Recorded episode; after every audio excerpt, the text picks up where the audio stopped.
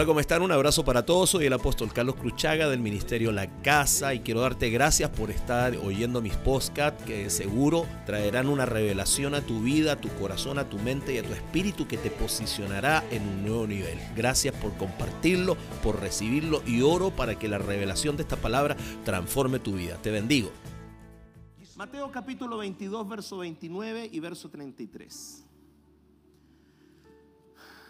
Em, entonces respondió Jesús, respondiendo Jesús les dijo, erráis ignorando las escrituras y el poder de Dios. Diga, toda área de mi vida donde meto la pata es porque desconozco la palabra y el poder de Dios. ¿Por qué nos equivocamos? Solo de casualidad. ¿Habrá alguien que se haya equivocado en el último mes aquí de casualidad? Uno, dos, aquí al medio que haya metido la, la pata, tres, amén.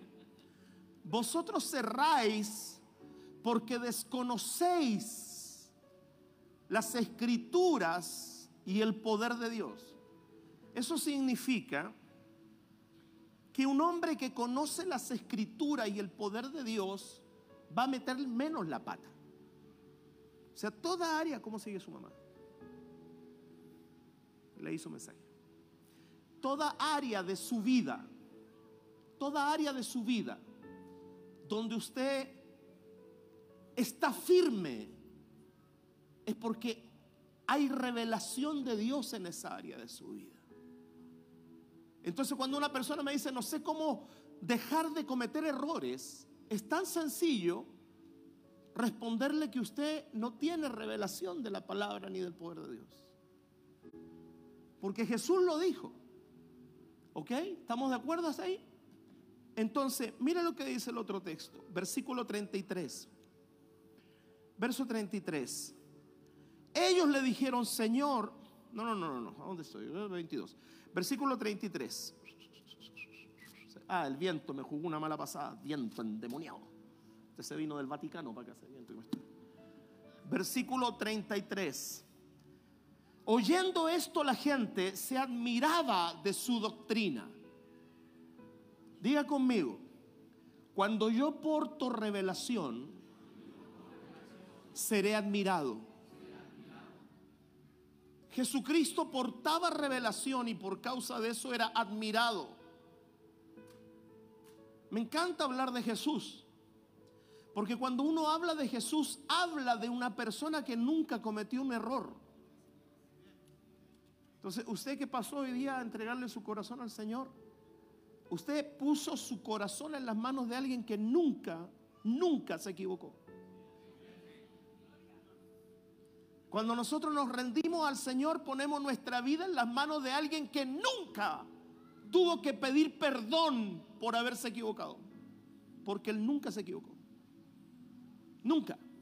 Él nunca cometió un solo error. Jamás. Entonces, cuando uno camina en la verdad de Cristo, admiración comenzará a venir sobre tu vida. Si la gente no te está admirando, sino que más que admirarte te rechaza, es porque no está viendo en ti revelación de Cristo. ¿Están aquí o se murieron? No está viendo en ti revelación de Cristo, no está viendo en mí revelación de Cristo. Si hay algo que debemos esforzarnos como hijos de Dios, es portar una revelación de Cristo que admire a la gente pero no que admire a la gente para que nos admire a nosotros, sino para que vea la obra de Cristo en nuestra vida. Porque la gloria es del Señor. Entonces aquí dice que ellos decían que Él tenía una doctrina que los admiraba. ¿Qué significa la, la palabra admirar? La palabra admirar en el griego significa golpear con asombro y sorprender. ¿Sabe lo que pasaba cuando la gente escuchaba a Jesucristo? Se sentía golpeada con asombro. Por eso un día hablaban de Jesús y decían, nunca un hombre ha hablado como habla este hombre. Nunca se ha oído a alguien hablando como él. Porque cuando él hablaba, sus palabras golpeaban. El Evangelio de Cristo no es solamente para que te haga cariño. El Evangelio de Cristo debe golpearte. Voy para allá. El Evangelio de Cristo debe golpearte. Cuando Jesús hablaba, la gente era golpeada, era sorprendida en el ámbito espiritual por lo que él enseñaba, por lo que él hablaba. Quiero poner ese fundamento. Marcos capítulo 1, verso 21. ¿Qué les golpeaba? ¿Qué les golpeaba?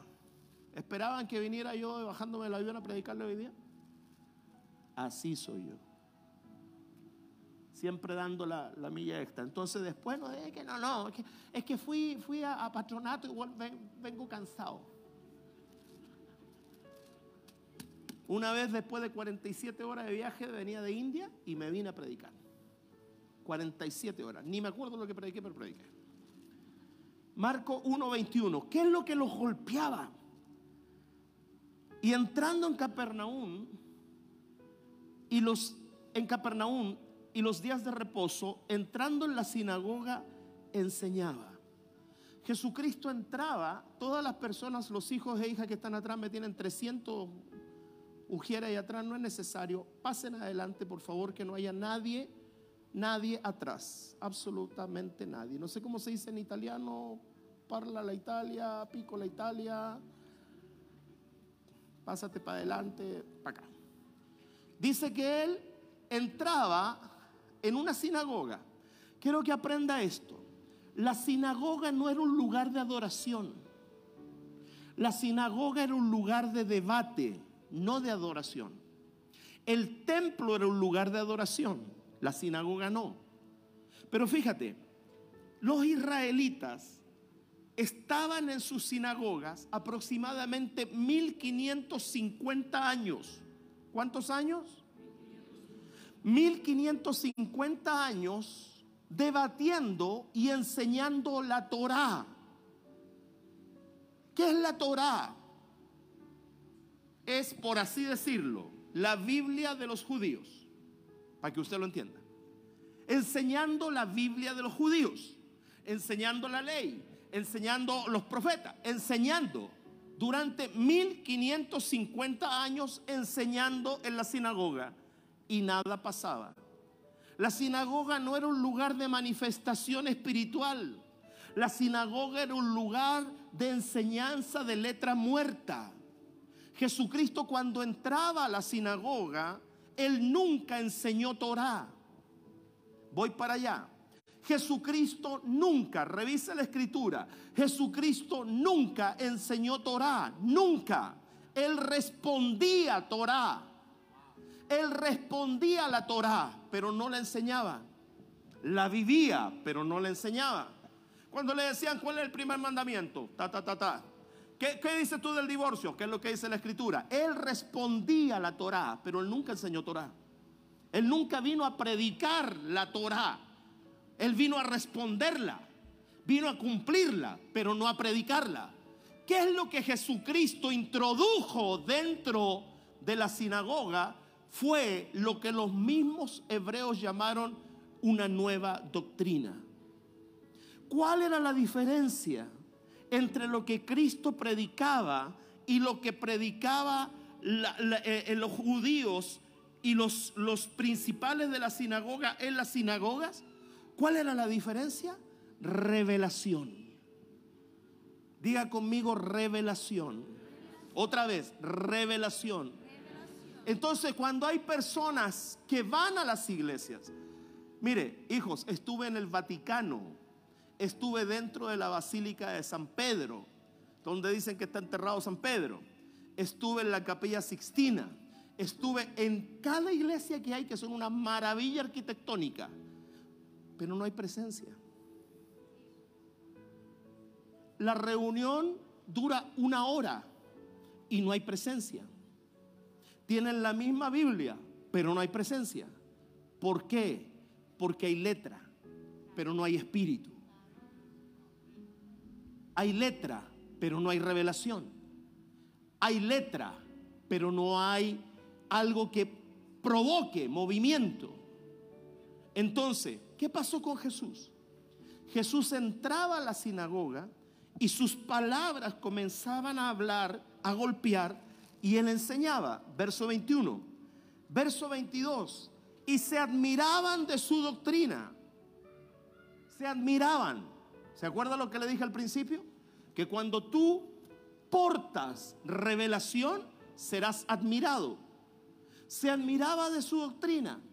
¿Qué hacía que a él lo admiraran? Está escrito. Porque les hablaba como quien tiene autoridad. Diga conmigo autoridad. Él un día queda mirando a sus discípulos y les dice, muchachos, todo lo que ellos le dicen que ustedes hagan, háganlo.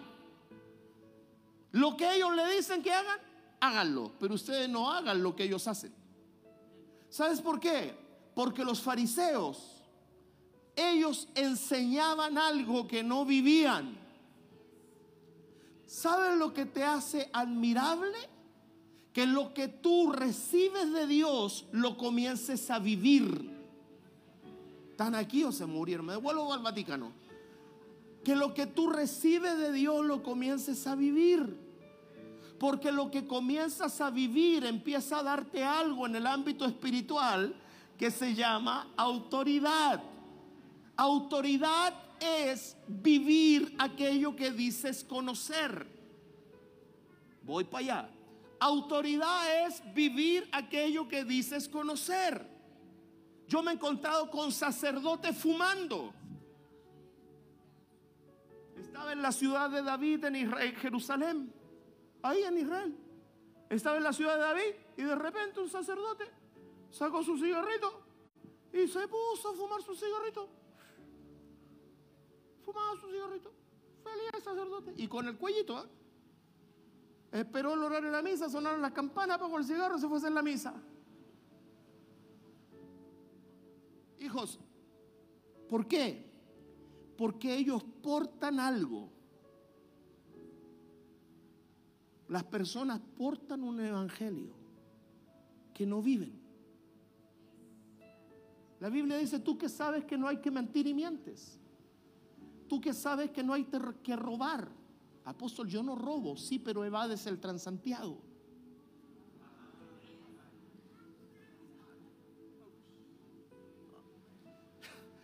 Yo no, yo no robo, sí, pero estás colgado del internet.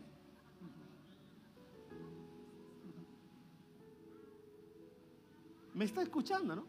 No, yo no robo, sí, pero el medidor de agua lo tienes dado vuelta.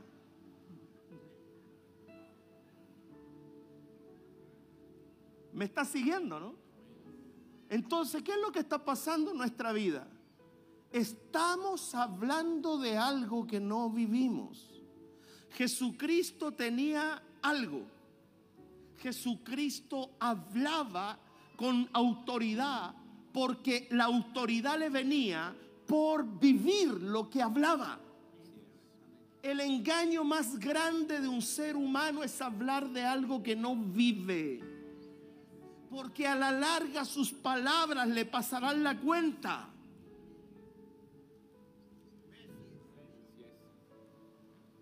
Eso yo prefiero vivir 100 gramos de lo que sé a saber 5 kilos y no vivir nada. ¿Me está siguiendo? Y se admiraban de su doctrina porque él les hablaba como que tenía autoridad. Apóstol, ¿y cómo yo puedo saber quién tiene autoridad y quién no la tiene? Y aquí viene, lastimosamente, por comparación. La gente dice es que son malas las comparaciones. Bíblicamente no son malas. Bíblicamente son correctas. El Señor siempre pone puntos de comparación. Ahí dice, les hablaba como quien tiene autoridad y no como los escribas. ¿Sabe lo que te está enseñando a ti y a mí la palabra? Que tus vecinos necesitan ver que tú hablas con autoridad y no como el canuto que vive a la otra vuelta. tus jefes necesitan ver que tú hablas como que tienes autoridad y no como el otro canuto que anda por allá, desprestigiando lo que dice que cree. La autoridad viene por vivir lo que dices y la autoridad viene porque siempre habrá un punto de comparación. ¿Me está siguiendo? Cuando el Señor quedó mirando a Satanás y le dice, ¿no has considerado a mi siervo Job? ¿Sabes tú quién le presentó a Satanás? A, Job se lo presentó Dios. ¿Cómo te dirías que Dios te presente?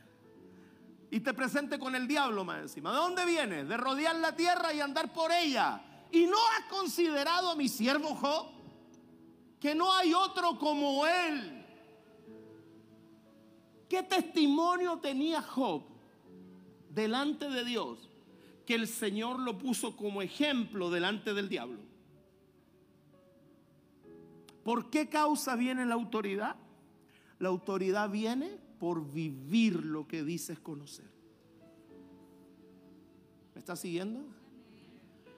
El otro día les prediqué sobre el poder de la madrugada y pedí reporte. Entró por aquí, al live for there, y se fue por allá. Entró por aquí y se fue por allá. Y saltamos y nos gozamos. Y qué lindo porque en la madrugada hacemos esto. Y qué hermoso porque en la madrugada hacemos esto otro. Y qué lindo porque la oración va a provocar esto. Y cuando voy mirando los reportes de las oraciones de madrugada, los mismos cuatro medios dormidos de siempre. Y el resto que saltó, escúchame, oyó, pero no le fue revelación. Porque lo que te es revelación es lo que practicas. Voy para allá. Lo que te es revelación es lo que tú practicas. Lo que te es revelación es lo que tú abrazas. Lo que te es revelación es lo que tú crees, impartes en autoridad y enseñas. Entonces yo les dije, cuando vuelva les voy a enseñar la segunda parte. No enseñan en una cuestión. Porque si no te fue revelación la primera, ¿para qué te da la segunda? Entonces, ¿qué es lo que pasa con la iglesia? La iglesia cuando no vive lo que dice oír, empieza a tener una religión para religiones vengo del país más religioso de la tierra.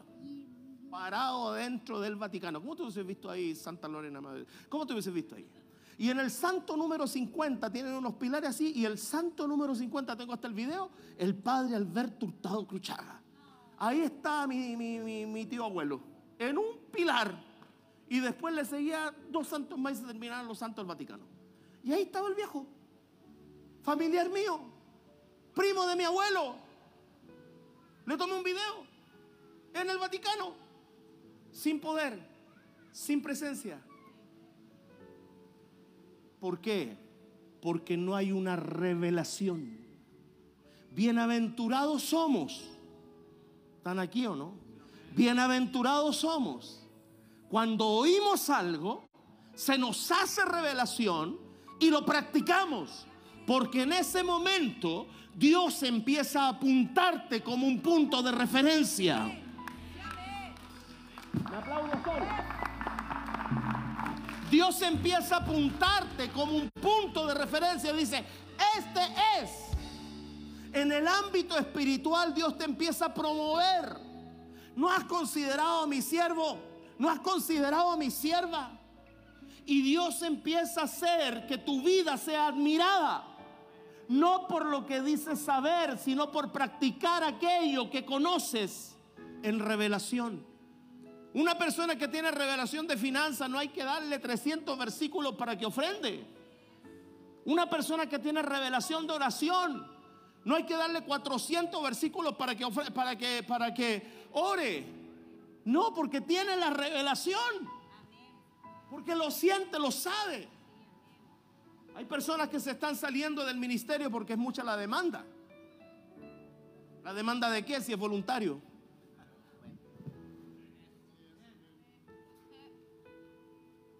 Es que este ministerio tiene mucha demanda. Pero si es voluntaria, se lo dijimos desde el día que usted entró ahí. Todo es voluntario. El retiro es voluntario. El desayuno de bienvenida es voluntario. La visión es voluntaria. El abrir el casa de paz es voluntario. Todo es voluntario. Todo. Nadie le pusimos la pistola. Y si no, no hay lugar para ti. Eso no es lo que hemos predicado. Si usted no quiere entrar al liderazgo, ser un líder de casa de paz, hijo, bienvenido aquí, adore, gloria. Amén. Todo en esta casa se hace por medio de personas que tienen una revelación de algo. Si yo no creyera en la excelencia, te tendría sentado en una banca chueca. Si yo no creyera en la excelencia, esos aire acondicionados no estarían ahí. Si yo no creyera en la excelencia, los micrófonos así, la pesca, la pesca, la pesca. Si yo no creyera en la excelencia, los baños estarían hediondo miau. Si yo no creyera en la excelencia, pero como lo creo, lo vivo. Y como lo vivo, es un punto de referencia.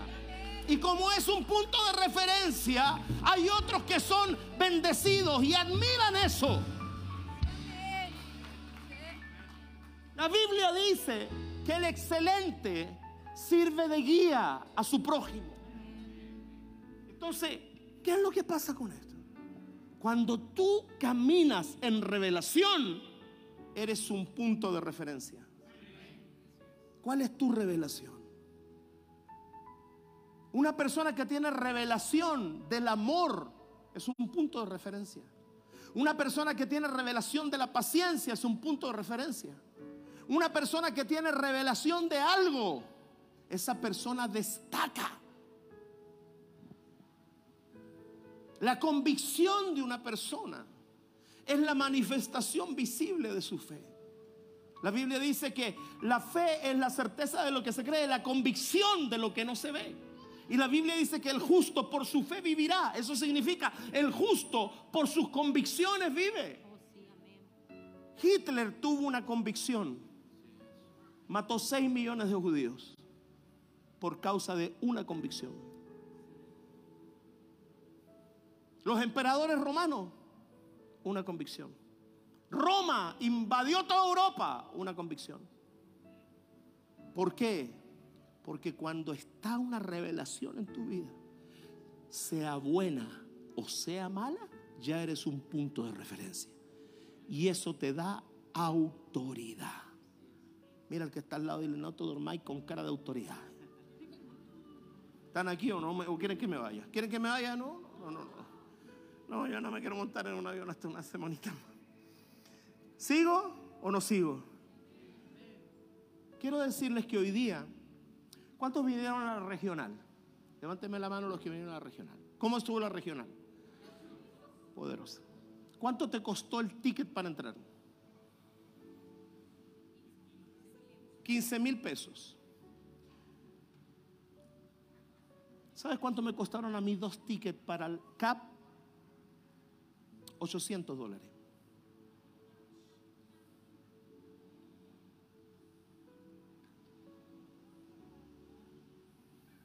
¿Es que vendemos la palabra de Dios? No. ¿Sabes tú el grito en el cielo que puso gente por 15 mil pesos para venir a la regional? Gracias a Dios ninguno de mis hijos. Pero ¿sabe el grito que se puso por 15 lucas? Y mi ticket con el de mi esposa me costó 400 dólares cada uno. Y lo acabo de pagar.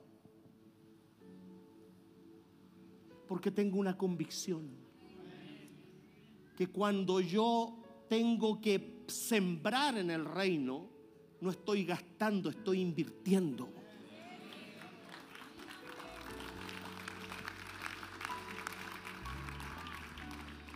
Y le quiero decir algo a todos los que están aquí, aunque no les guste mi peinado. A mí tampoco me gusta el suyo. Y yo, fui profesional de esto, así que entiendo. Yo le voy a decir algo. Si Dios te conectó conmigo, con esta casa, si estás viniendo a esta casa, es porque el ingrediente para tu revelación está en esta casa. Entonces cuando tú me vienes a decir a mí, es que mucha la demanda, es que acaso tu Dios es hipocondriaco? Que me dijiste hace eh, tres meses atrás que Dios te manda y tres meses después que Dios te saca. O sea, ¿tu Dios es paranoico? Si Dios te mandó aquí, es porque Él sabe que aquí están las herramientas y los ingredientes y el ADN para tu revelación, para que tú comiences a vivir aquello, para que tengas autoridad, para que te transforme en un referente. Cuando llegó mi hijo Patricio, llegó una reunión de esas de loco que yo agarré agua y me pongo a. ¿Te tomaste una foto con Luis Miguel no? Ah, yo la vi cuando decía, a la Yuli que está allá. Yo, yo vi, yo vi eso. Y cuando llegó mi hijo Patricio, llegó una revelación. ¿Te, ¿Te, acuerdas de esa reunión, no? Y yo andaba con la botella de agua mojando a lo que se me pasara por delante. Y lo quedo mirando y el pobre estaba con los ojos huevos fritos así. Católico, apostólico, romano y marianista más encima. Llegó, pero con olor a vela. Y yo le voy a tirar el agua y lo que mirando, lo digo, ah", y me hace, ah, ah", y ahí pasé el lado. Él tenía todos los argumentos. Es más, te iba, ¿cómo era? ¿Cómo era el truque que tenías con tu esposa? ¿Venían para acá? Un día, un domingo a la, a la iglesia católica y uno para acá. Ese es el truque. La próxima semana vamos a tu iglesia, pero después vamos a misa. Y ahí andaba la Maricel. Y acá el monaguillo ahí andaba. Pero yo, católico, apostólico, romano, marianista, todo. Y se encuentra con un pastor loco tirando agua. Con una reunión que en ese tiempo, date con una piedra en los dientes, duraban cinco horas. Ya te veo manifestada, feliz.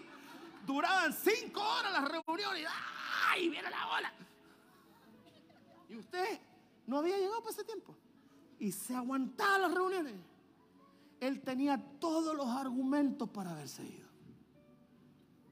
Familia católica, religión, pero Dios lo conectó. Se le empezaron a revelar cosas. La empezó a vivir. La empezó a creer. Empezó a ser punto de referencia. Hasta que de repente chocó con algo. El servicio el servicio. Es que a mí no me gusta Es que... Ah. y chocó con el servicio. Tenía otra opción. Quedarse estancado o volver atrás. Pero algo se le reveló. Le vino la revelación y dijo, no, esto tengo que traspasarlo. Y partió ahí atrás con la corbatita ya. Ahí entre medio, haciendo lo que podía. Y de repente, para adelante, para adelante, para adelante, para adelante. Y ahora, capitán de un grupo, capitán de un equipo, va para Miami. Y va para Miami a recibir, a servir, a estar, porque encontró la herramienta, porque se le hizo rema algo por eso yo te quiero decir que la autoridad viene cuando tú oyes algo y dices yo lo voy a abrazar y yo voy a ir adelante. Un día vas a chocar con algo, pero si lo traspasa, al otro lado está tu promoción. Al otro lado está tu promoción. De ahí Dios te va a levantar. No solo seas un oidor de la palabra, Tienes que ser un hacedor de la palabra.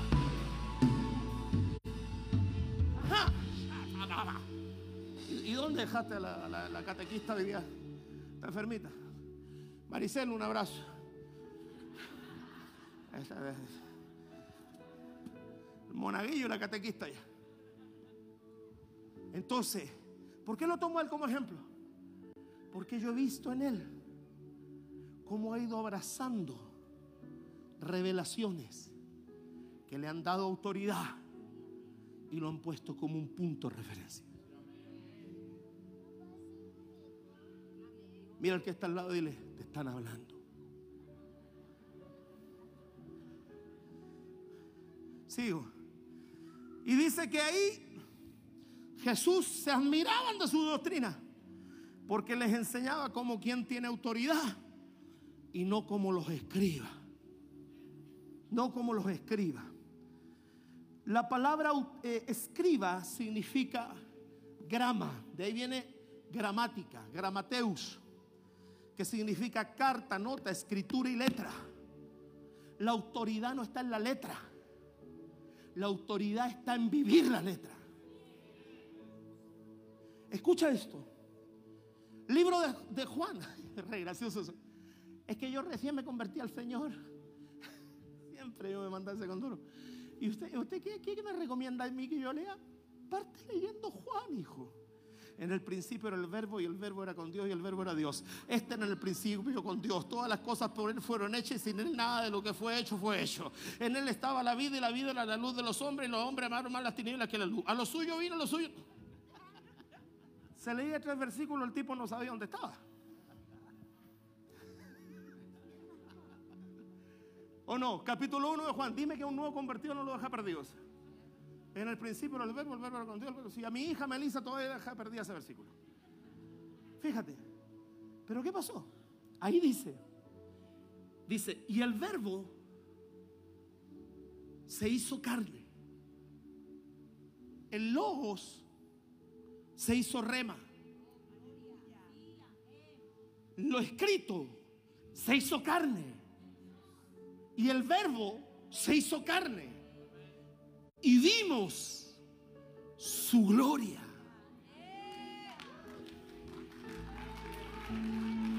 Cuando comienzas a ver la gloria es cuando el verbo se hace carne. Cuando el verbo se hace carne. Y ahí tú dices, algo está pasando. Estoy viendo la gloria.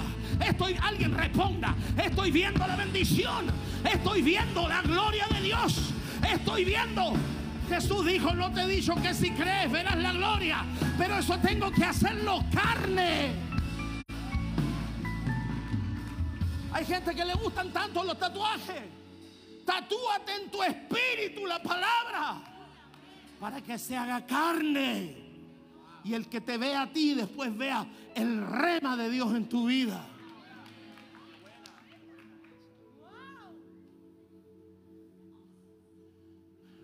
La Italia. Oye, comí agua bendita. Ahí traje unos italianos por ahí. Está nota en la fila de los italianos. Está como en el número 15. La pastora Claudia es la primera. Pastora Claudia primera, segunda, tercera. Pastora Claudia al contraataque.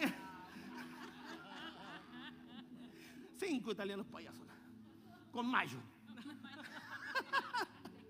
¿En qué estaba yo? Ah, con mi trufa, con mi trufa. ¿Has comido trufa? Manjar. Le llaman el diamante negro. Es, una, una, especie de furúnculo, no sé cómo llamarla la cosa. Es como una papa. Cae de los árboles. Tienen que tener perros entrenados para que la encuentren y no las rompan. Y las sacan del suelo y tienen que tapar el hoyito nuevo. Es toda una ciencia. Y te dan una lonjita así como rayadita, pero así de un milímetro de espesor es una cosa impresionante. Póngale trufa doble. Después cuando me cayó la cuenta, Dios te salve María, llena de gracia, me acordé del monaguillo. Diga conmigo, solamente, solamente cuando el, el verbo se hace carne, veré la gloria. En la sinagoga se hablaba la palabra pero no se veía la gloria. ¿Por qué? Porque nunca se hizo carne.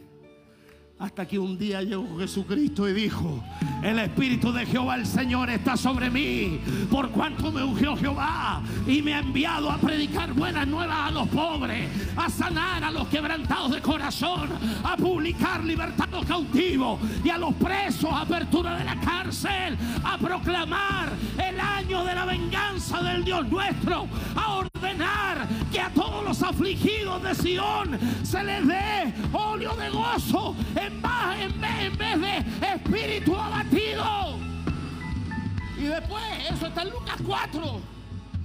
Pues abrazó ya. Y después dice que le enrolla el rollo, lo deja ahí y dice, hoy se ha cumplido esta palabra delante de vuestros ojos. Aleluya, aleluya. Pero ¿saben lo que hicieron esto? Que solo tenían logos, pero no tenían rema. Lo quisieron despeñar. Lo quisieron despeñar. Lo llevaron hasta el acantilado. Yo estuve en ese acantilado. Lo llevaron hasta el acantilado. Yo decía, suegra, aquí la voy a bautizar. Usted se para aquí, un piquero, ahí está el Jordán. La llevaron al lo llevaron al acantilado. Y escucha la revelación. Y lo quisieron despeñar. Pero dice que él pasó entre medio de ellos. Porque cuando a ti no se te hace rema algo, cuando a ti no se te hace rema, te hace un oso, te hace un oso. Tú vas a decir, yo quiero sacar esto de mí. Y él te va a decir, ¿sabes qué? No pierdas el tiempo. No me importa hacerme carne contigo. No me importa ser uno contigo. Pero cuando tú le dices, Señor, yo quiero que esto se haga carne. Yo quiero que esto se haga carne. ¿Por qué estoy aquí hoy día? Porque en mí hay un compromiso hecho carne. Hay un compromiso. Cualquiera de mis hijos por el pericario, usted lo ha visto. Y todos tienen unción. Pastor Marcelo aquí se la comió, como dicen allá en, Estados Unidos. La anciana Lorena aquí con después que pudo superar el trauma, lo que yo le dije, arrasó con las virtudes. después les voy a contar eso. Oye, pero todos con una palabra, Ricardito, papá que predico, métele servicio, hijo. Métele autoridad. Yo a él no lo decir, hijo, mira, ¿sabes qué? Predícate de, aleluya, de, cómo la, esposa no te golpea con el hacha. No, pues no hay, no hay mucha autoridad. No, no, no, no, Tiene que ser con autoridad. Chiquitita, pero nada, viejo. Es como, es como ah, no, en vez. ¿Se acuerda de William Wallace con el hacha? Esta lo entrenó. Mira, qué pegado hoy. Diga conmigo. Cuando hay una convicción. Cuando hay una convicción. Ah, bebé lindo. Cuando hay una convicción. ¿ah? Tú lo vives. Eres punto de referencia. Hoy día hablé con el apóstol Lucas Márquez. Eh, y le dije, apóstol, ya le había mandado un WhatsApp cuando fui a Italia. Apóstol le dije, lo llamo, soy el apóstol Cruchaga. Me dice, nos conocemos. Sí, le dije, el peluquero de San Bernardo. Vengo, le digo, apóstol, Dios puso en mi corazón. Usted fue mi mentor sin saberlo en los años 90. Yo me alimenté de sus cassettes. Dios me ha bendecido. Me ha dado un ministerio por su gracia. Pero yo siento una deuda con usted. Yo quiero que usted venga a ministrar a la iglesia. Quiero que el pueblo, esta generación que no lo conoce, sepa quién usted es. Y me dice, apóstol me dijo, tus palabras tocan mi corazón. Y yo le dije, octubre, octubre. Así que Dios mediante el 29 de octubre va a estar con nosotros el apóstol Lucas Márquez aquí predicando. Y lo voy a honrar al hombre, lo voy a honrar. ¿Sabes por qué? Porque ese peluquero por allá le metió los casés que me prestaba el papá de la Marcela. Y por esos casés hubo cosas que se fueron haciendo carne en mí, haciendo carne en mí. Yo te quiero decir algo, hijo mío.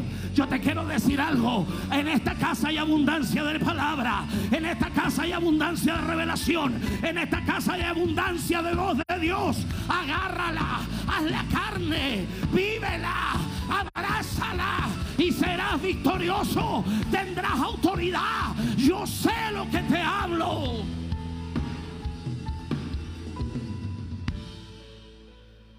Él vive, él vive en Viña del Mar. Y me dijo, ¿y a qué hora es tu reunión? Un cuarto para las 11 de la mañana. Ya me dijo, coordinamos. Hasta hotel le voy a poner. Que se venga el día anterior, se quede en el hotel, se venga descansado, hasta chofer le pongo. ¿Sabes por qué? Porque uno tiene que reconocer a gente que un día te sembró una palabra que se te hizo carne. ¿Me dice amén? Mira el que está al lado de él. Es tiempo que la palabra se te haga carne. Voy concluyendo. ¿Está bueno esto o no? ¿Está como bajada de avión o no?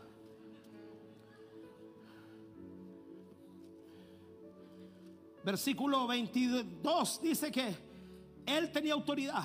Versículo 23. Pero había en la sinagoga de ellos un hombre con espíritu inmundo que dio voces. Escúchame.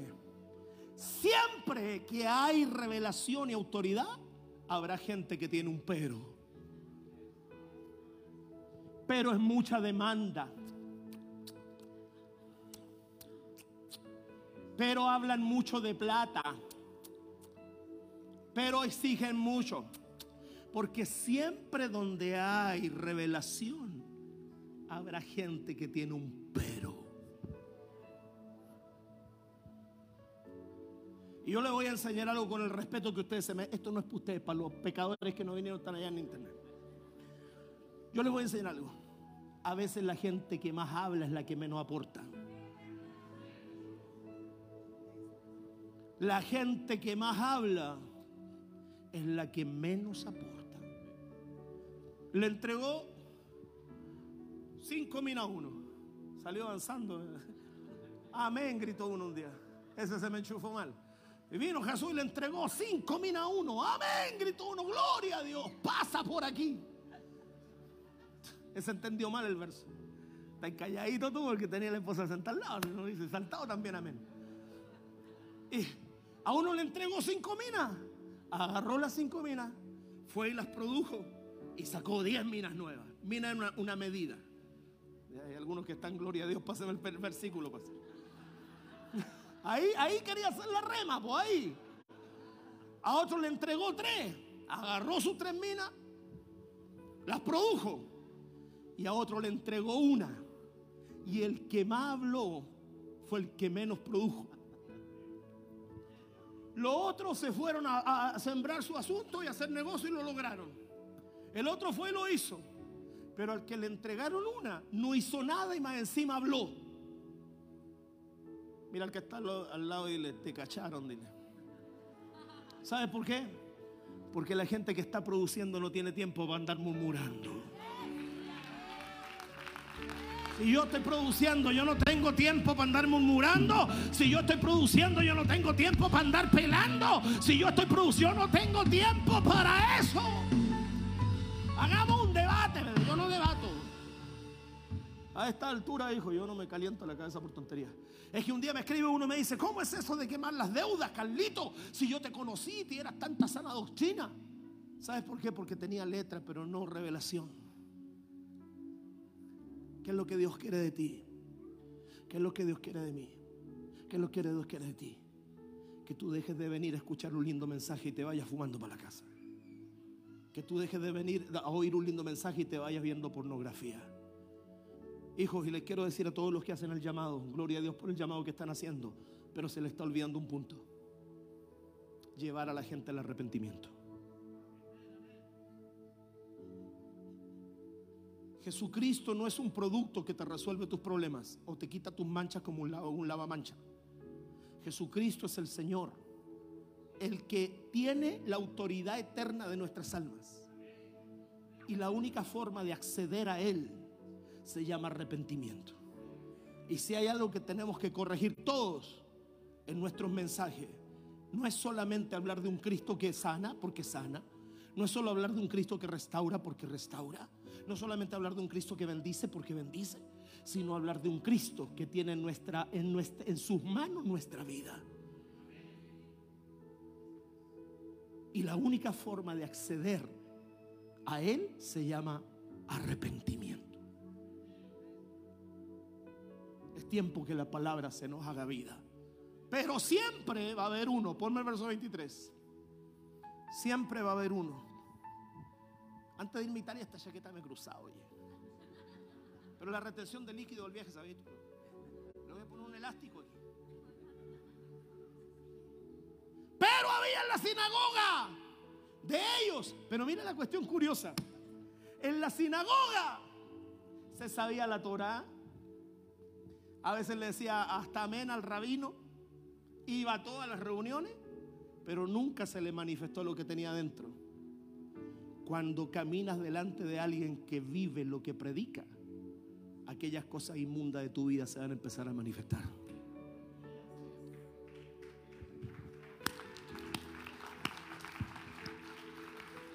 Se va a empezar a manifestar. ¿Qué se le manifestó? No se le manifestó el carácter, se le manifestó el espíritu inmundo. Hay cosas inmundas en nosotros que tienen que salir, brother.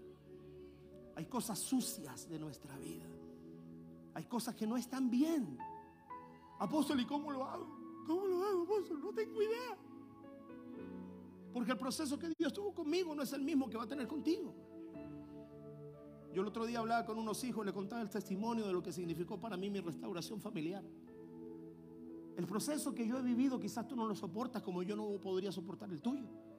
Pero el Espíritu Santo tiene para todos nosotros una forma. Pero yo le digo algo, dejarse moldear por la mano de Dios para que lo que Él quiera que viva en ti viva, duele. Duele. Duele. Pero es provechoso. La voluntad de Dios es buena agradable y perfecta. Si no, pregúntele al Claudito, ahí mire, la, italiana que tiene ahí, mire. Gloria a Dios. Salió el papá ya con la italiana. Cuando yo casé, casé Claudito con Daisy, Arling, Darling, empieza con D. Es primera vez en mi vida ministerial que yo caso a una persona que ya había estado casada antes. Nunca lo había hecho. Jamás. Y habían personas que se me acercaban a mí para pedirme que lo hiciera y nunca lo hice, hija. Pero Dios me habló de ti. Y Dios me mandó. Y yo los tomé y los casé. Y puse la verdadera bendición sobre ellos. ¿Por qué digo esto públicamente? porque prefiero que usted lo escuche del padre de la casa y no que pueda siconeando por allá. Y yo cuando ellos se arrodillaron, yo me puse tras su espalda, ¿cierto hijo? Y los cubrí así. Y corté toda maldición de destrucción familiar. Y ellos dos, sobre él reposa una palabra. Escucha Marcela y Marcelo, que Dios lo iba a levantar a él como un pastor de la casa. Y esa palabra, si yo soy hombre de Dios, esa palabra se va a cumplir. Y tú, así como Camila vino a poner un pilar en la vida de Cristóbal, mi hijo, tú viniste a poner un pilar en la vida de este muchacho. Y vas a ver lo que Dios va a hacer contigo, hijo. Y que se haga rema. Amén. Suelta billete para el lado. Ella llegó con la vida destruida. Destruida. Y Dios trajo orden, se hizo rema, se hizo bendición y ahora es un referente. ¿Está mirando? ¿Está, bien o no? ¿Está, vivo? ¿Está muerto? ¿Se murió? Pero había en la sinagoga un hombre con espíritu inmundo, el cual dio voces. Diga conmigo, los que tienen mal espíritu, son los que andan, andan dando voces. El que tiene buen espíritu no anda dando voces. El que tiene buen espíritu da alabanza, da gloria, da honra, da honor, da poder. Pero el que, el que no tiene buen espíritu va a andar dando voces. Que dio voces, versículo 24, voy terminando. ¿Qué opina Yuli? Chata, mamá. ¿Cómo se han portado las crianzas? Vale, vale, ¿no? ¿Y cómo anda el rappening? rappening ¿Cómo se llama? Diciendo, ¡Ah! Mira el que está al lado y dile. Diciendo, ¡Ah! ¿Qué le dijo? No, pero ¿Qué le dijo?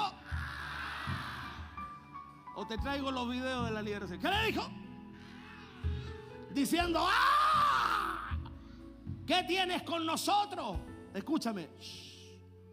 Esto me gusta. La palabra a significa eao en griego. Y esa palabra significa esto. Déjame tranquilo.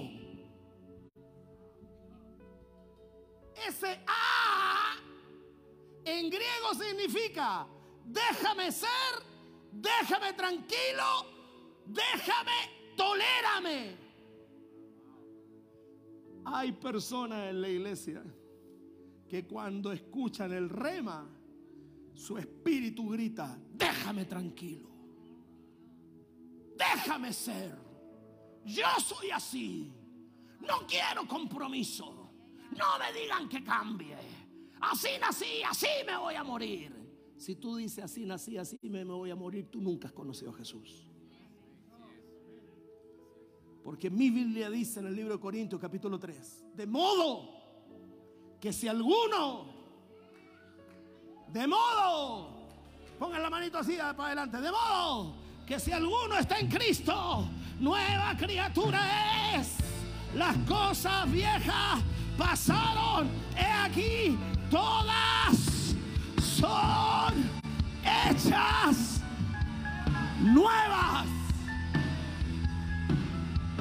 Una de las cosas que a mí me enseñaron en el colegio eran las preposiciones. Ante, bajo, de, contra, de, durante, por, para, sin, según, sobre, tras. También estudié. Y fíjate, hay una diferencia estar en a estar con. Hagan cuatro personas un círculo ahí. Es un círculo, una cuestión redonda, Dios mío, sí. Es una cuestión así. Dios mío. Cuidado que se marea y le dan calambre. Así que. Vengan para acá. Esta, es la religión.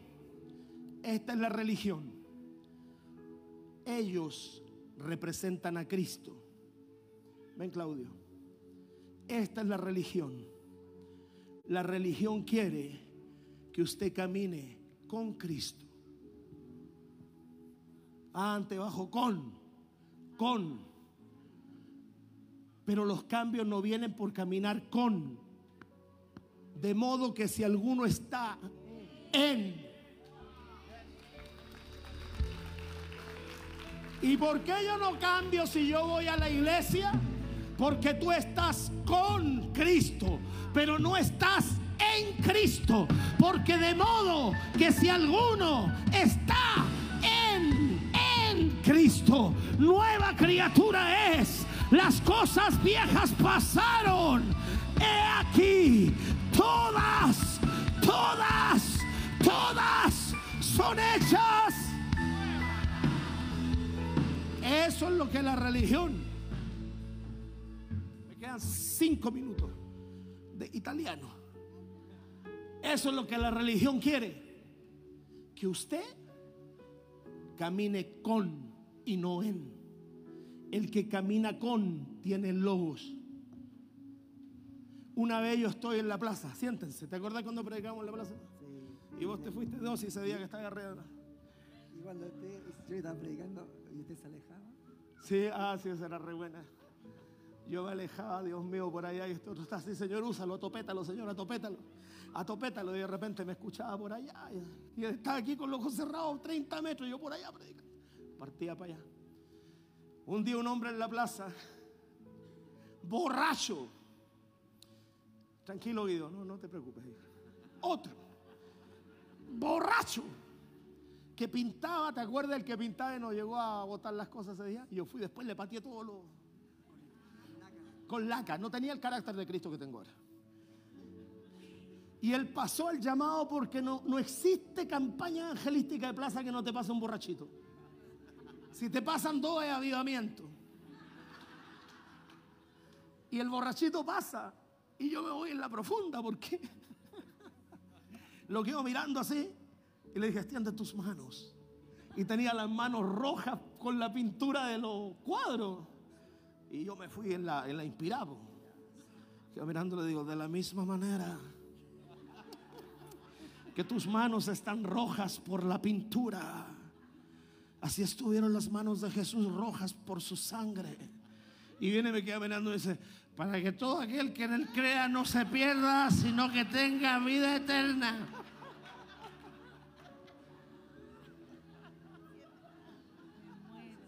Se sabía la Biblia.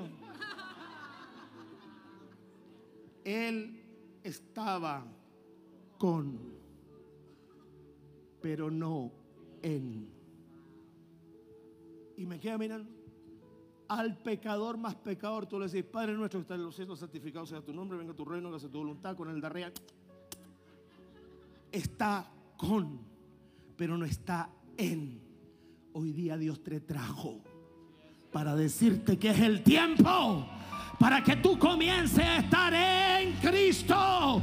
Porque de modo que si alguno está en Cristo, nueva criatura. Las cosas viejas pasaron, pasaron, pasaron, pasaron, pasaron, pasaron. Voy a empezar a terminar porque estoy motivado. Volé veintitantas horas. Cuando hay una revelación, siempre va a haber un espíritu inmundo gritando, ¡ah! Pero mira lo que pasó aquí. Escúchame, ahí detrás me escuchan. Mira lo que pasó aquí. Has venido aquí para destruirnos. Ojo, Jesús no estaba liberando. Jesús no estaba ordenándole a los demonios salir. Jesús estaba enseñando. Y los demonios dijeron, tu enseñanza me destruye. No, no, no, me aplaudo solo. Yo no necesito decirte sal fuera ahora, espíritu inmundo. Si tú estás hoy día aquí, yo no necesito caerte encima.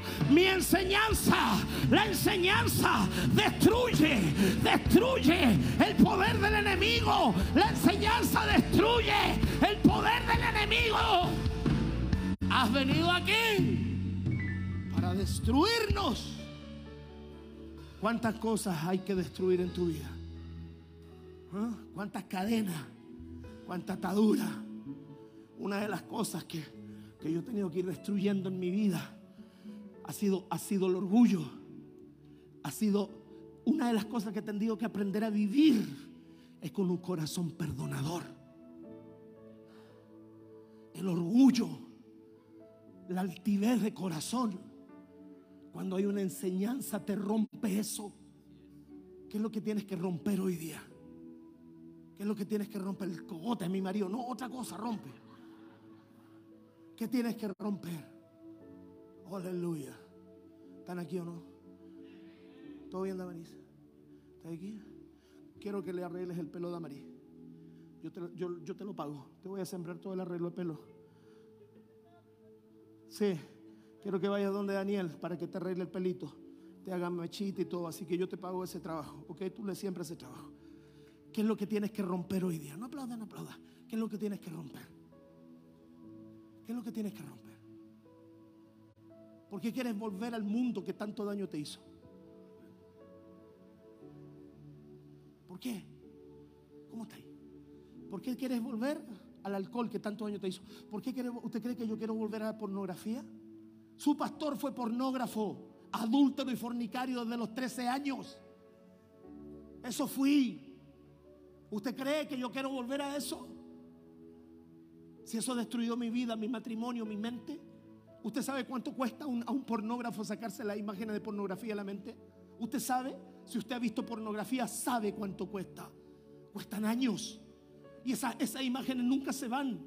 Tienen que estar bajo la bota. Tienen que estar sujetas. Porque quedan.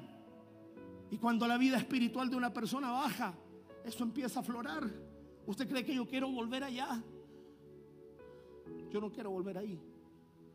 Pero ¿cómo lo logro, apóstol? Cuando lo que oyes se hace rema. Esta mujer que está aquí ha sido la única mujer fuera de mi esposa que me ha podido ver a torso desnudo de aquí para arriba. porque me hace un trabajo profesional de terapia, de, de masajes. Me quedo con ella en- ahí en su casa, en su, en su taller. Su esposo leyendo el diario ahí y yo con ella en su taller. Ella me pone aquí una toallita. Hasta la puntita de mi rayita aquí me ha visto. ¿Sabes por qué? Porque yo soy un hombre santo y ella es una mujer santa. Pero si eso no hubiese estado en mí, si yo no hubiese sujetado, ¿qué le dijeron ahí? Conozco quién eres. Eh, ¿Quién eres? ¿Eres Él? ¿Quién eres? Eh, ¿Quién eres? ¿Quién eres? Eres el santo de Dios. Cuando la palabra se hace vida en ti, hay santidad en tu vida, hay temor de Dios en tu vida. Cuando la palabra se hace vida en ti, tú dices, yo no vuelvo al alcohol, yo no vuelvo a la droga, yo no vuelvo a la pornografía, yo no vuelvo al adulterio, yo no vuelvo a la mentira, yo no vuelvo se hizo vida. Se hizo vida. Si yo le contara todas las cosas que yo hice sin Cristo Jesús, quizá usted no lo soportaría.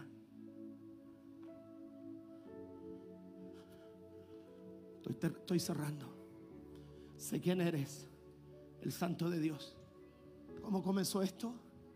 Con una revelación que se hace vida. Se hace vida. ¿Cuántos quieren hoy día que la revelación se le haga vida? Uno, dos. Quiero que se me haga vida. Hechizo. Hoy el otro día te puse una foto ahí.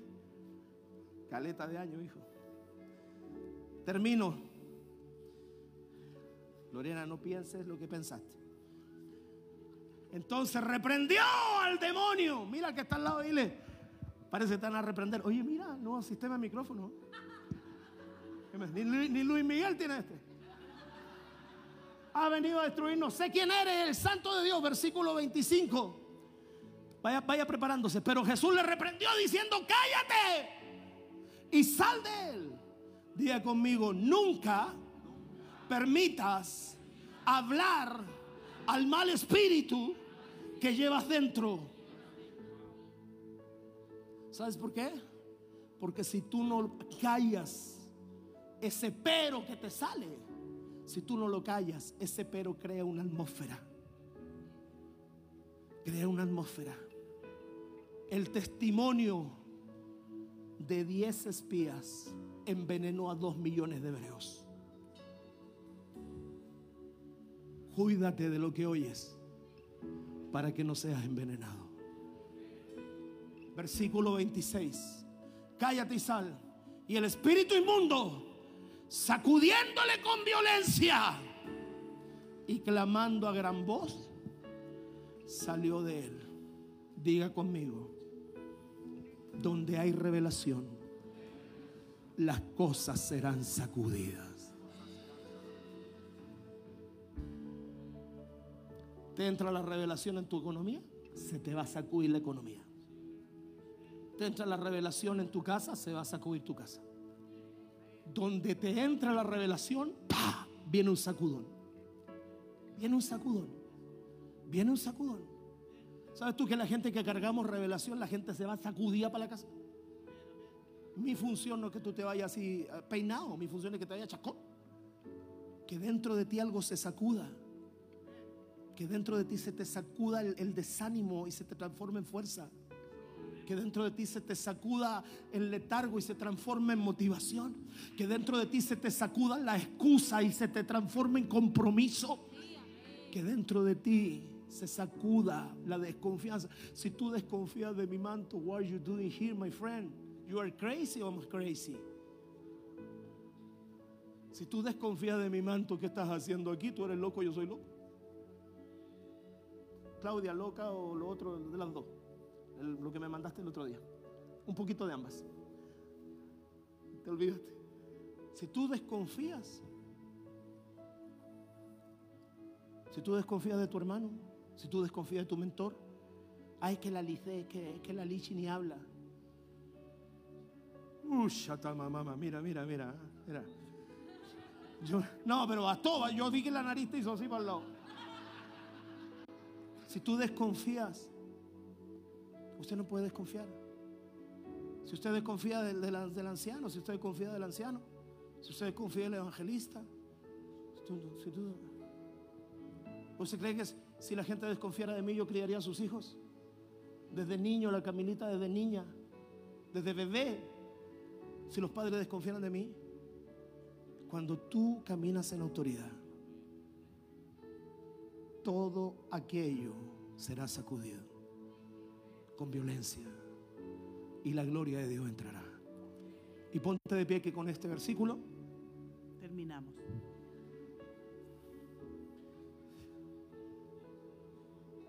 me sacaría la chaqueta porque tengo mucho calor, pero se me van a notar las pastas de más, así que Débora, con urgencia tengo que caer por tu, por tu, por tu oficina. Versículo 27. Oye, le mandé hasta un reporte, dije, mira Débora, todos estos kilómetros caminé. Y todos se asombraron de él. De tal manera que discutían entre sí diciendo, y este versículo quiero que se te haga revelación. ¿Qué pasó? Se, se fue. Salió el espíritu inmundo. ¿Dónde está? Quiero que se te haga revelación. De tal manera que discutían entre sí diciendo, ¿qué es esto? Ponme atención. Mira, para un poquito la música porque quiero que se metan bien en ese versículo. ¿Qué es esto? ¿Qué nueva doctrina es esta que con autoridad manda aún a los espíritus inmundos y le obedecen? Quiero que me entiendas bien claro este, este versículo. Ahí no dice manda a los espíritus inmundos y le obedecen. Ahí dice manda aún a los espíritus inmundos. ¿Sabes lo que te está revelando ese versículo? Que los demonios era el límite. Ellos tenían conciencia de los demonios, pero nunca habían podido sacar uno. Ellos tenían conciencia de que los demonios existían. Tenían conciencia de que los espíritus inmundos existían. Los demonios, los espíritus inmundos, la fortaleza eran el límite. Era aquello que les decía, de aquí para acá tú no puedes pasar. Ese vicio te está diciendo, de aquí para acá tú no puedes pasar. Ese problema te está diciendo, de aquí para acá tú no puedes pasar. Esa situación te está diciendo de aquí para acá no puedes pasar. Yo soy tu límite, aunque lo intentes de aquí para allá no pasas. Sabes que existo, sabes que estoy, sabes que soy un problema, pero no sabes cómo sacarme. Eso significa ese versículo. Pero cuando entró Jesús,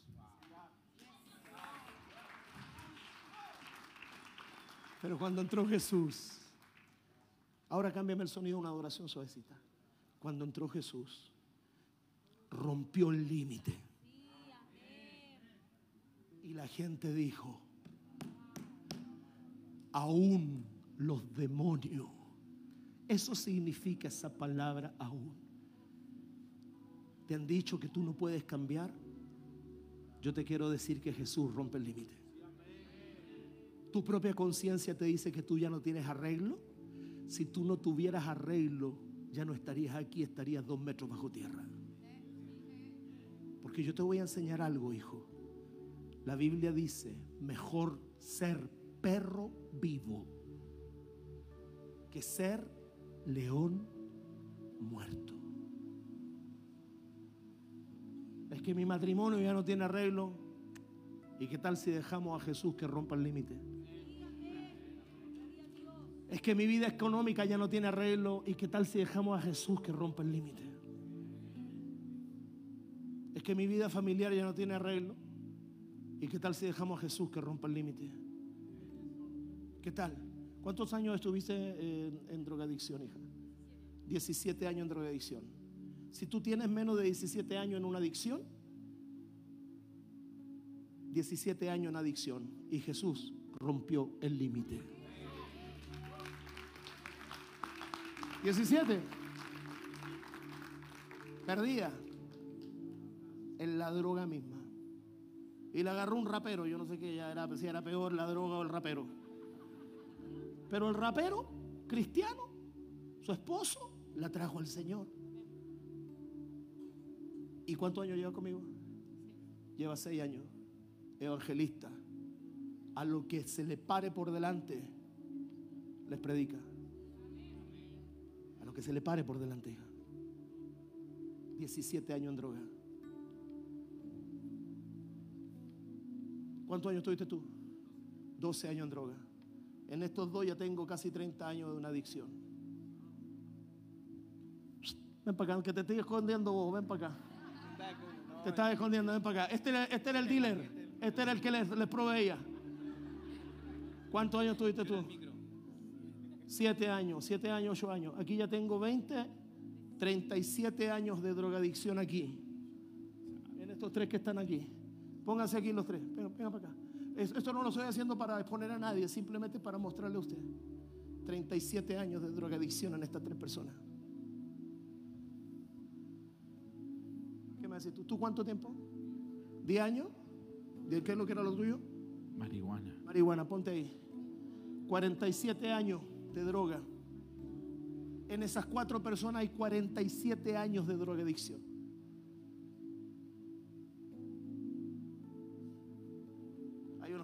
Están calladitos, Santa María. Aleluya. 47 años. La- ¿Dónde está la Vanessa Burgo? Vanessa, ven para acá vos, que también vos eras la dealer acá. Mira, y escúchame. ¿Cuál es tu profesión? Psicóloga. Aquí hay terapia. ¿Cómo decís tú? Ella es de La Habana, él de Nueva York. No, ¿quién diría que el mini y la mezclilla podrían mezclarse un día? Este, ocho años por allá bailando la Macarena y ella psicóloga.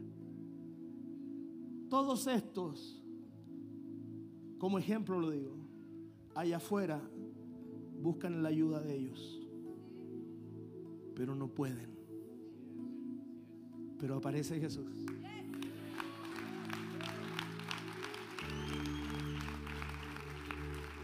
Pero aparece Jesús. Aparece Jesús. Y cuando aparece Jesús, ¿cuántos años dije? 47 años. ¿Tú, qué, fue lo tuyo? Tú no, no era droga lo tuyo.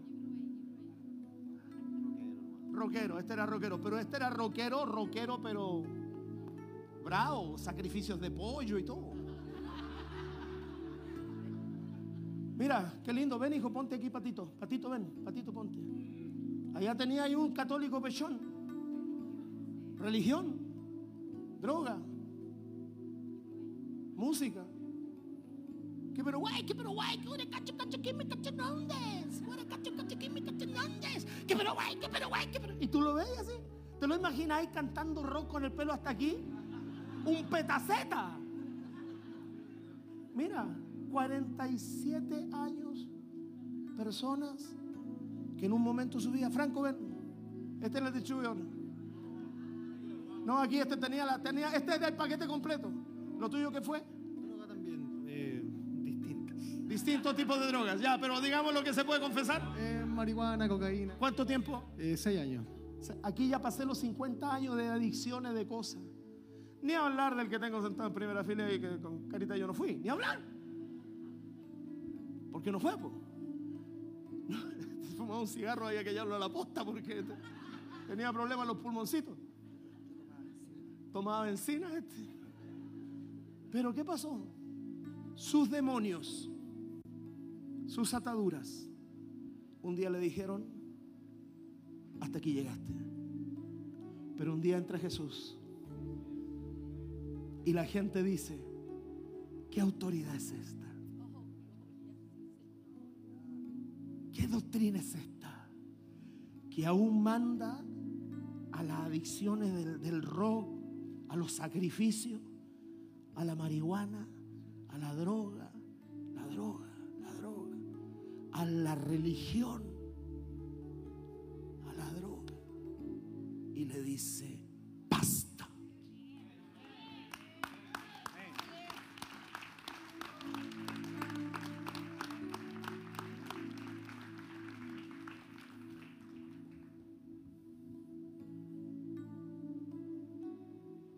Y le obedecen.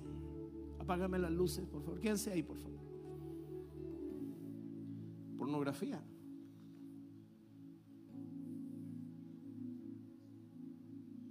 Fornicación desde los 13 años. Pero cuando viene Jesús, cuando viene Jesús, Jesús dice, así que el demonio dice que no se puede, que me lo diga en mi cara, a ver. Así que la adicción dice que no se puede, que me lo diga en mi cara. Todas las hermanas de Guido, el diablo está muy furioso con ustedes. Pero quiero que sepan, hijas,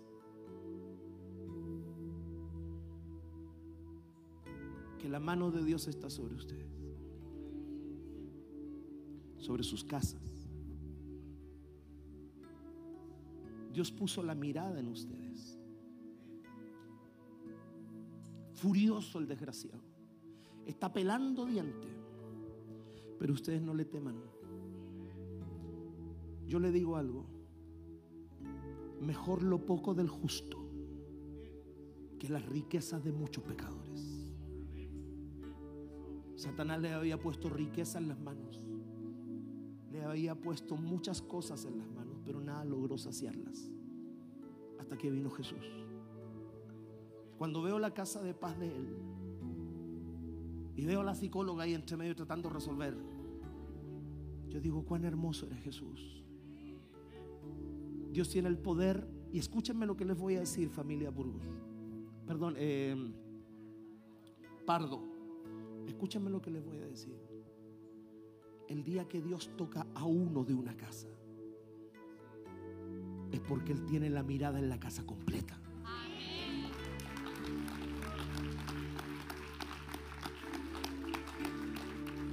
Años de destrucción, años de religión, años de adicciones, se terminan cuando Jesús entra. Ponme el último versículo. Mira, Lorena, tómame una foto, ahí me veo más bonito. Ponme el último versículo que está ahí. El que corresponde. Y el espíritu humeando, sacudiéndolo con violencia y clamando gran voz salió de él. Versículo siguiente. Sé que me extendí, pero sé que me extrañaron. Versículo siguiente. Al salir, y muy pronto, ahí está, y muy pronto, ¿quieres fama? ¿Quieres que tu vida sea un punto de referencia? Permítele a Jesús que entre tu vida. Permítele a Jesús que entre y te transforme. Permítele a Jesús. Dame un segundito, por favor. Quiero hacer algo. Quiero hacer algo. Lo siento del Espíritu. Yo, yo sé que me he extendido, pero, pero siento que el Espíritu Santo quiere, quiere tocarnos a todos hoy día y trabajar un cambio en nosotros. Deme un segundo. Eh, por favor, producción atento. Producción atento.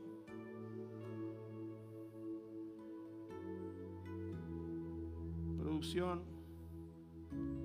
Al pastor Marcelo.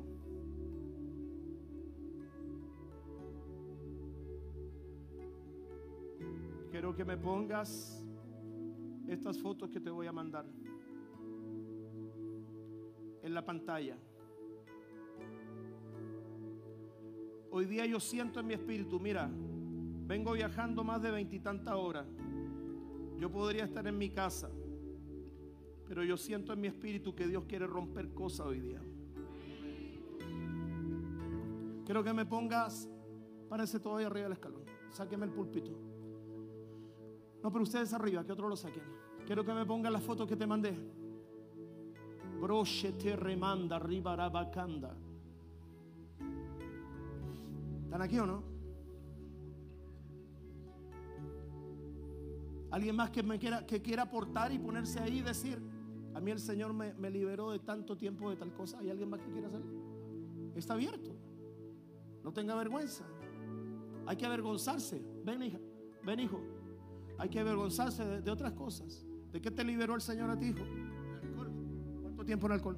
Eh, de los 11 hasta los 25 años, todos los días.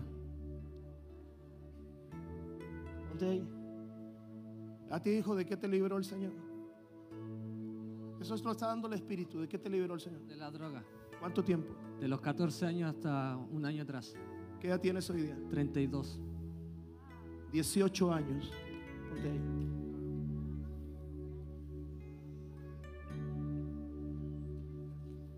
Aquí ya tengo. Hija, ven. ¿De qué te liberó a ti el Señor?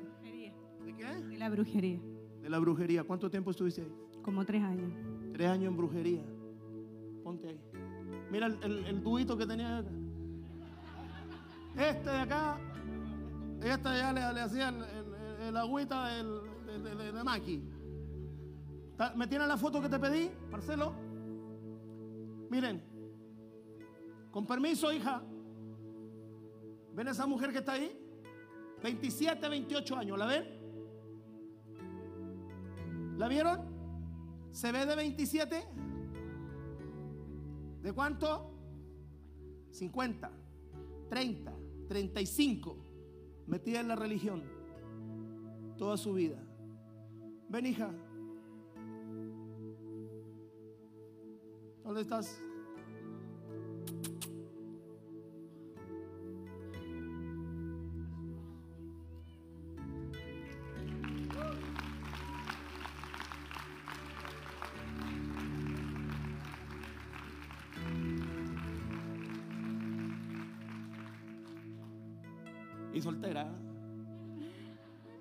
Edad tienes, hija?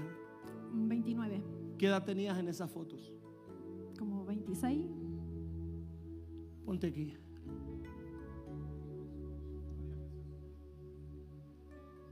No había droga, no había alcohol, no había brujería, había religión.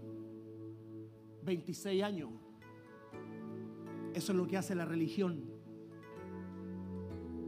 Mírala ahora. Porque cuando aparece Jesús, por eso hoy día no hay excusa. ¿Hay alguien más que se atreva a decir, hija, ven?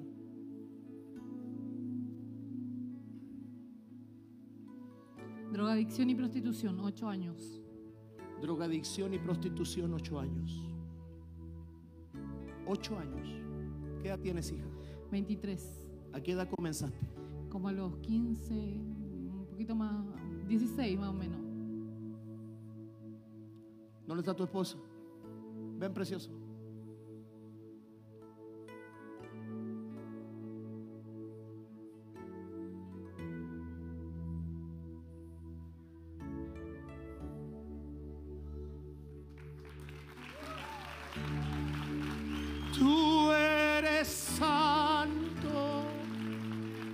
Él llegó aquí.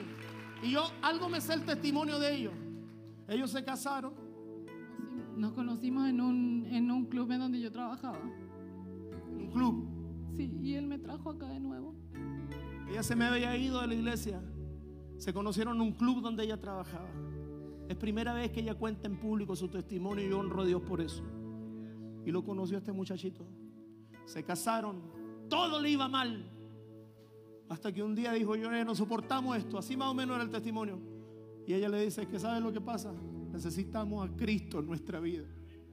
Y viene y le dice, dime a dónde encontrarlo. Se vino para acá.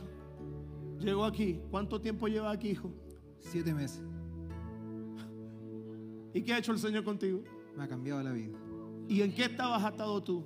En pornografía y en drogadicción. ¿Hablas en lengua?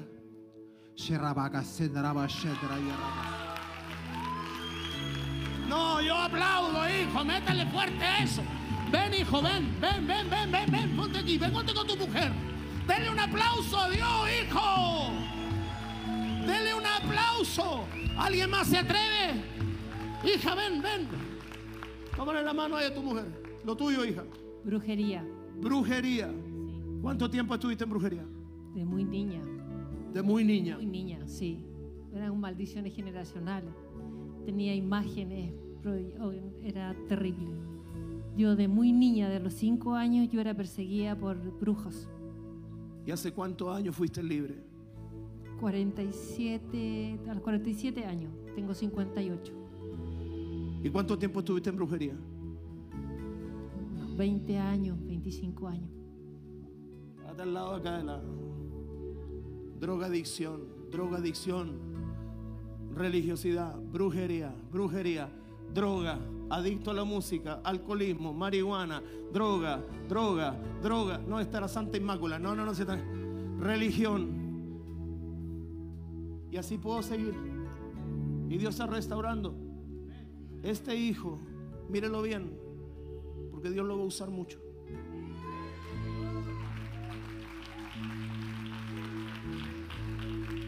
Ahora fíjate, ¿cuántos de los que están aquí me dicen, hija, ven, mi amor? Yo fui abusada toda mi infancia. Y ese abuso provocó en mí que yo no me valorara, que yo no me amara, que yo nunca quisiera formalizar una relación con nadie. Y el Señor acá me hizo perdonar a, mi- a la persona que me abusó toda mi infancia y me hizo sentirme libre por primera vez y me hizo sentirme por primera vez una persona linda.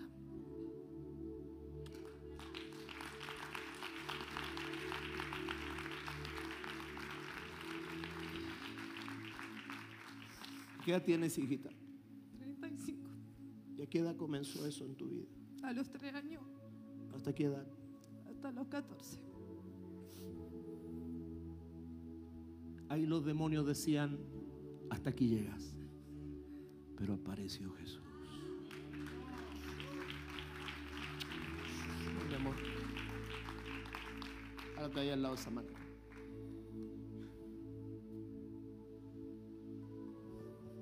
¿Hay algo en tu vida que te esté diciendo, hasta aquí llegaste?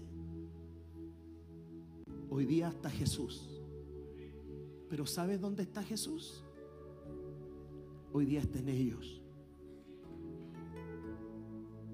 Yo quiero pedirle a toda persona hoy día, voy a hacer algo que nunca hago, que sabe que necesita que Jesús intervenga en un área de su vida para que se le haga rema, se le haga carne. Venga aquí al frente, bajen ahí adelante y se pare delante de uno de ellos. Y yo les doy autoridad a ustedes para que oren por esa persona, para que el mismo Jesús que lo hizo contigo, contigo, contigo, contigo, lo haga contigo. Yo no voy a poner mis manos sobre ti. No la van a poner mis discípulos, las van a poner ellos. Espero que el Señor te haya bendecido por medio de este podcast que acabas de terminar de oír y que la presencia de Dios y la palabra de Dios haga vida en ti. Te invito a que compartas todo este material que de seguro bendecirá a mucha gente, a muchos hermanos, a muchos pastores. Así que te invito, comparte y haz correr esta bendición. Que tenga una linda tarde, una linda mañana, una linda noche, un lindo día, no lo sé, pero te bendigo en el nombre de Jesús.